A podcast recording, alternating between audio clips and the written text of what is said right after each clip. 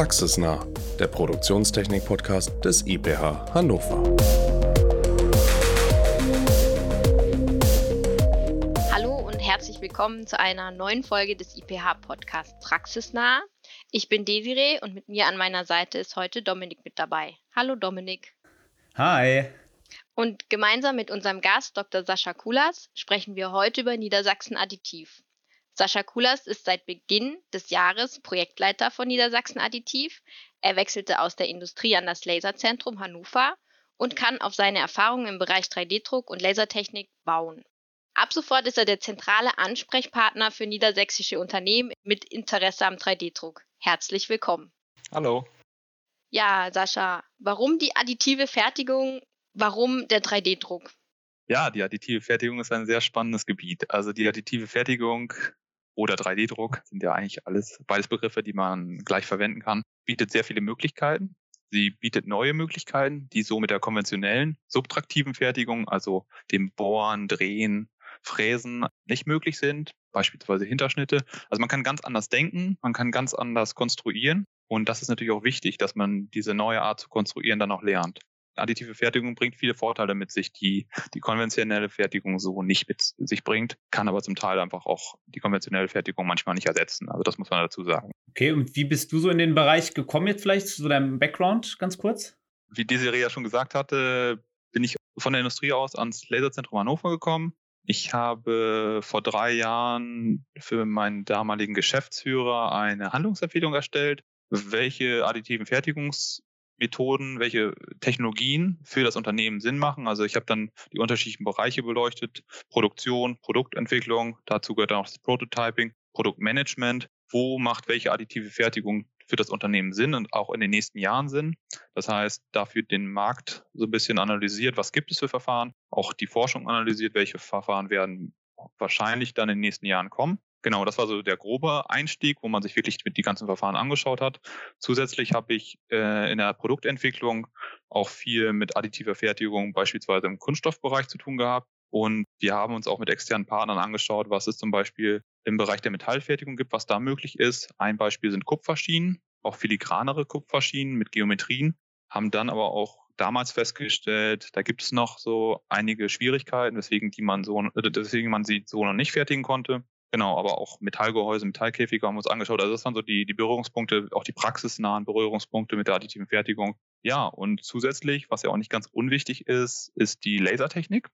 Ähm, die ist ja bei vielen additiven Fertigungsverfahren, gehört die dazu. Und da habe ich auch im Laufe meiner Karriere eigentlich viele Berührungspunkte gehabt, Masterarbeit habe ich zum Beispiel an der Uni Hannover geschrieben, am Institut für Quantenoptik. Und da habe ich im Rahmen der Masterarbeit ein Lasersystem aufgebaut oder dann in Bremen am äh, ZAM promoviert, also am Zentrum für angewandte Raumfahrttechnologie und Mikrogravitation. Da haben wir ein Lasersystem, unter anderem ein Lasersystem für die Schwerelosigkeit, also für den Fallturm aufgebaut. Diese beiden Punkte ergänzen sich natürlich dann sehr gut. Und dann hast du Anfang des Jahres gesagt, Niedersachsen Additiv, das ist es und damit möchte ich weitermachen. Genau, ich habe diese Stellenausschreibung gesehen, die sehr interessant klang und additive Fertigung fasziniert mich schon, schon, schon länger. Hier passt es einfach super zusammen. Also diese Industrienähe wird super kombiniert mit der Forschung. Kannst du uns einmal kurz erklären, was Niedersachsen Additiv eigentlich ist? Niedersachsen Additiv ist ein Innovationstransfergeber hin zu den niedersächsischen Unternehmen, zu den kleinen und mittleren Unternehmen. Ähm, das ist unser Schwerpunkt. Wir befinden uns jetzt, also es ist ein Projekt, was sich jetzt in Phase 2 befindet.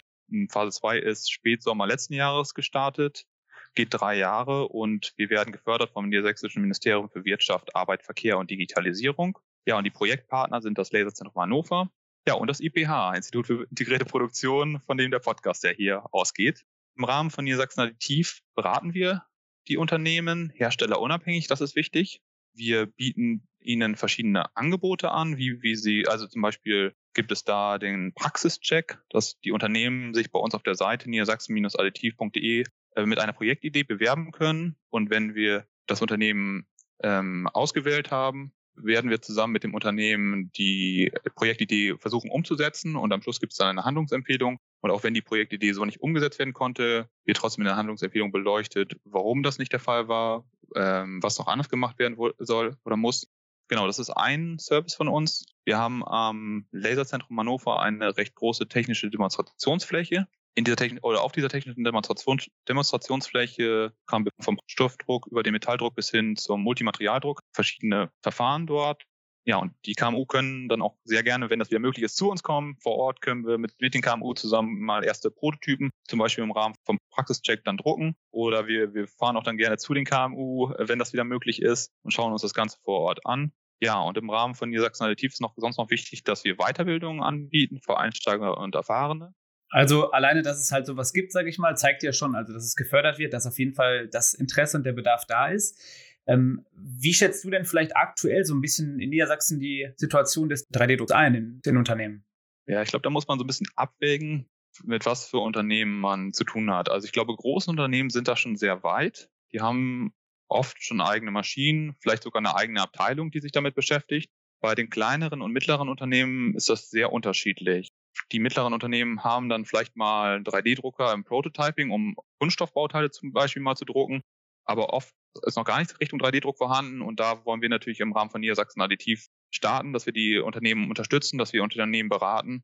Genau. Welche Potenziale bietet denn der 3D-Druck für kleinere Unternehmen auch? Also warum sollten die das einführen bei sich? Ja, also der 3D-Druck bietet neue Möglichkeiten beim Konstruieren. Man kann zum Beispiel dann Bauteile konstruieren, die vorher so nicht möglich waren. Ein Beispiel ist hier die Leichtbauweise. Man muss das Bauteil nicht im Vollen drucken. Man kann es zum Beispiel auch in der Mitte, dass es im Inneren hohl ist, drucken oder dass es äh, eine Gitterstruktur hat, um trotzdem die Stabilität zu, zu gewährleisten. Man kann runtergehen bis Losgröße 1, also auch Kleinserien drucken. Das heißt, man muss nicht immer über Spritzgussmaschinen nachdenken. Man kann also generell sagen, wenn es sehr komplexe Bauteile sind, die nur wie oder nur eine geringe Stückzahl haben, dann macht es mehr Sinn, äh, additive Fertigung einzusetzen oder dann ist sozusagen das Potenzial größer. Das ist so immer so eine Pi mal Daumen Regel, Pi mal Daumen Abschätzung. An, ein anderer Vorteil ist auf jeden Fall die Substitution von Teilen. Das heißt, wenn man Bauteilgruppen hat, dann kann man die auch als ein Bauteil in einem Prozess, in einem Durchgang fertigen. Und das ist konventionell ja so nicht möglich oder oft nicht möglich. Das heißt, man muss am Schluss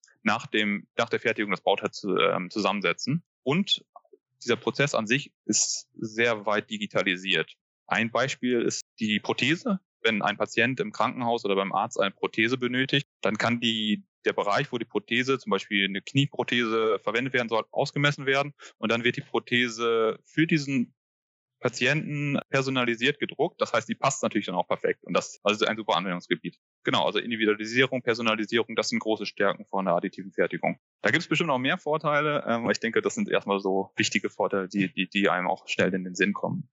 Und das heißt aber, es gibt jetzt auch gar keine speziellen Branchen, die da angesprochen werden oder ähm, Genau. das hatte ich gerade vergessen. Also im Rahmen, also wir sind jetzt in Phase 2. Phase 1 von Niedersachsen Additiv ging von 2017 bis 2020. Und da haben wir festgestellt, dass wir einfach noch spezifischer die unterschiedlichen Branchen ansprechen müssen. Also wir haben gesehen, okay, das ist halt ein riesiges Themengebiet, das ist ein riesiges Feld mit verschiedenen Technologien und da müssen wir einfach gezielter gucken, welche Branche wir da vor uns haben. Und deswegen haben wir erstmal so grob geclustert nach Mobilität, also auch Automobilsektor, Medizintechnik, wir haben es dann auch Agrar 4.0 genannt, also Agrartechnik, Maschinen- und Anlagenbau und das Handwerk und dann auch weitere Branchen. Und hier ist es einfach dann, oder ist uns dann in der Phase 1 beziehungsweise meinen Kollegen und Kollegen, weil ich ja noch nicht da war, aber da aufgefallen, dass es einfach wichtig ist, unterschiedlich auf die Branchen zuzugehen. Ne, die Branche Medizintechnik hat zum Beispiel oft filigrane, komplexere Bauteile. Agrartechnik hat oft größere Bauteile. Äh, das ist nicht immer so, aber das ist dann oft schon der Fall. Und dann kann man schon ein bisschen spezifischer auf die Branchen zugehen, wenn man die ähm, branchenspezifisch clustert. Okay, und wenn ich jetzt so ein kleineres Unternehmen aus der Medizintechnikbranche bin und ich denke, 3D-Druck, das könnte was für mich sein, rufe ich dann einfach bei euch an, komme ich vorbei, wie funktioniert das denn dann? Ja, also ihr könnt gerne bei uns anrufen. Wir haben auch eine Telefonnummer auf unserer Homepage, niedersachs-additiv.de.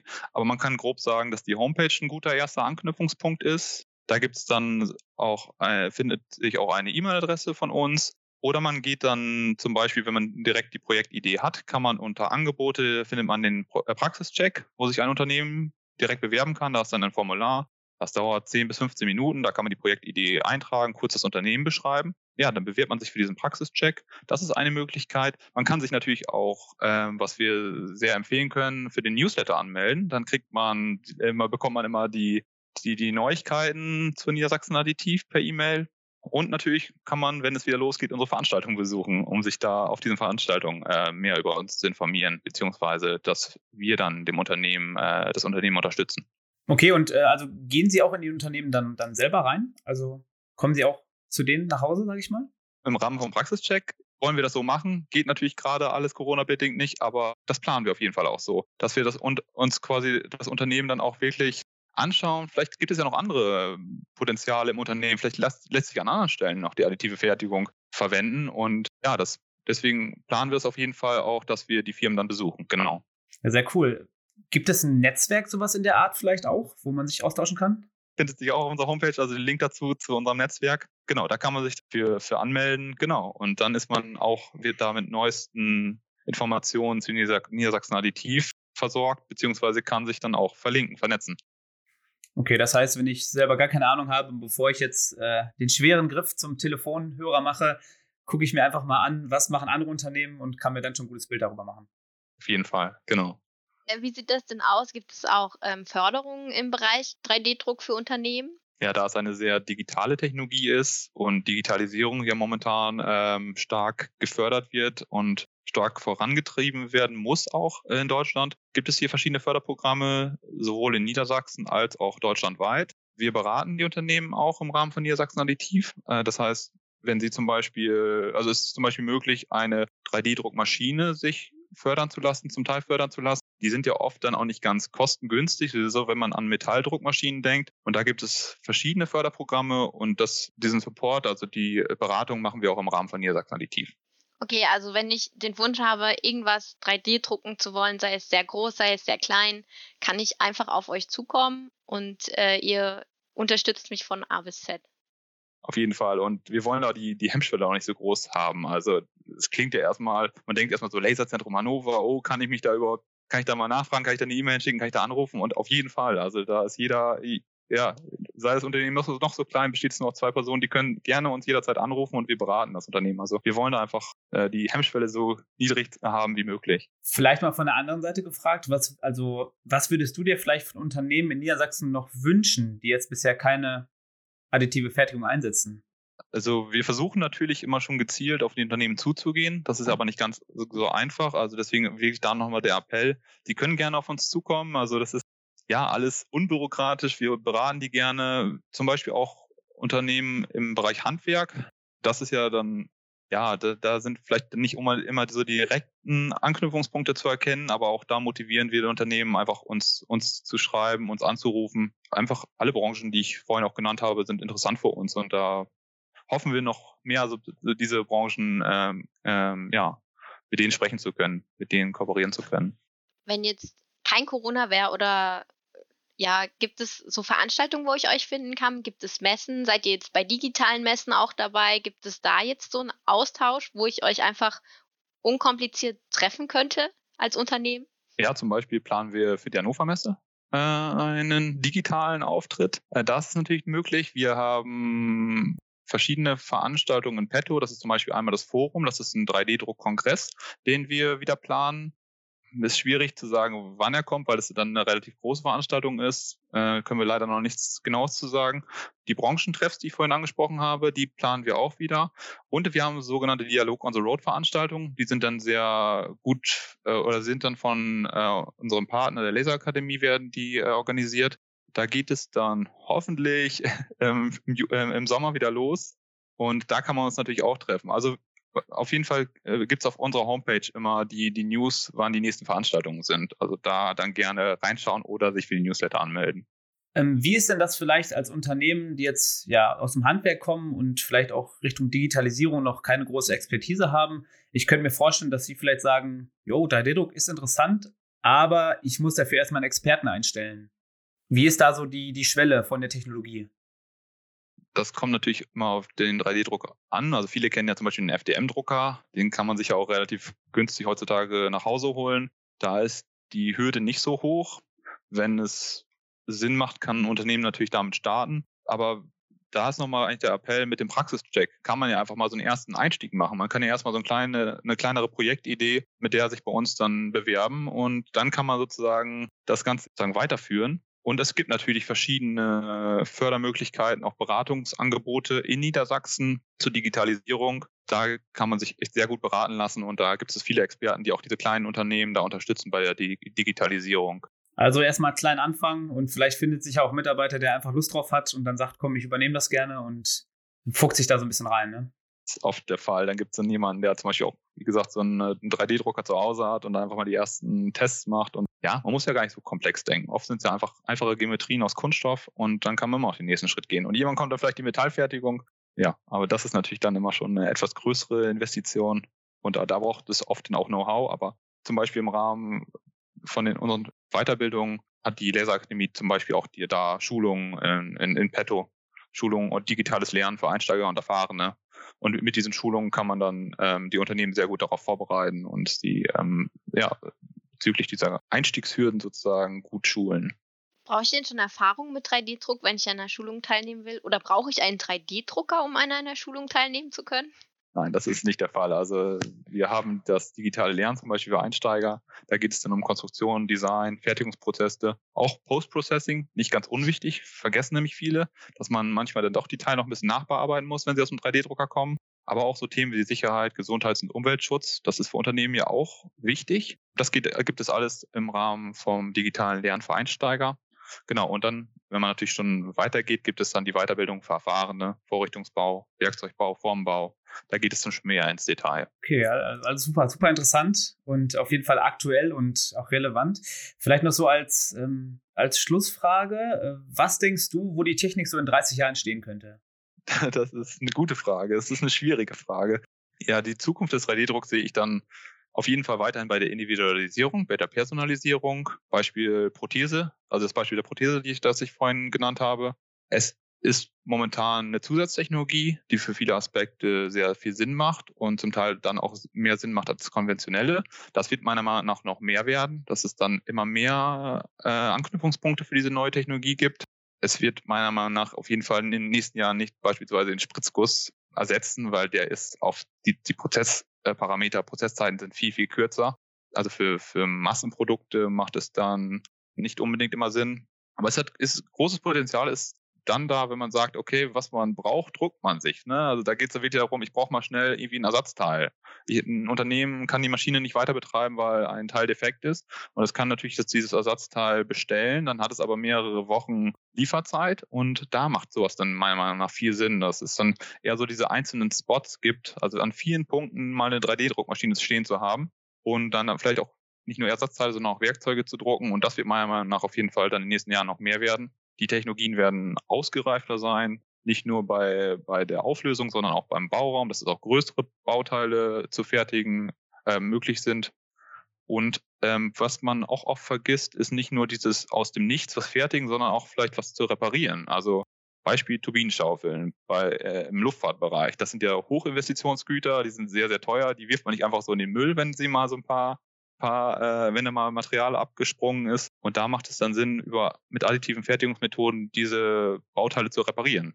Zum Beispiel mit dem Laserauftragsschweißen. Das ist eine Technologie, die wir hier bei uns am ähm, Laserzentrum Hannover sehr weit oder weiterentwickelt haben. Und mit diesen Technologien, das wird meiner Meinung nach auch stärker in den nächsten Jahren. Also dieser Reparaturaspekt. Ja, sehr cool. Also ich könnte mir vorstellen, so Just in Time zum Beispiel ist ja auch so, eine, so ein Thema immer, was heutzutage immer aktueller wird. Und wenn ich dann in dem Moment kein Bauteil habe, dann ersetze ich es halt selber schnell. Hab geringere Lagerkosten.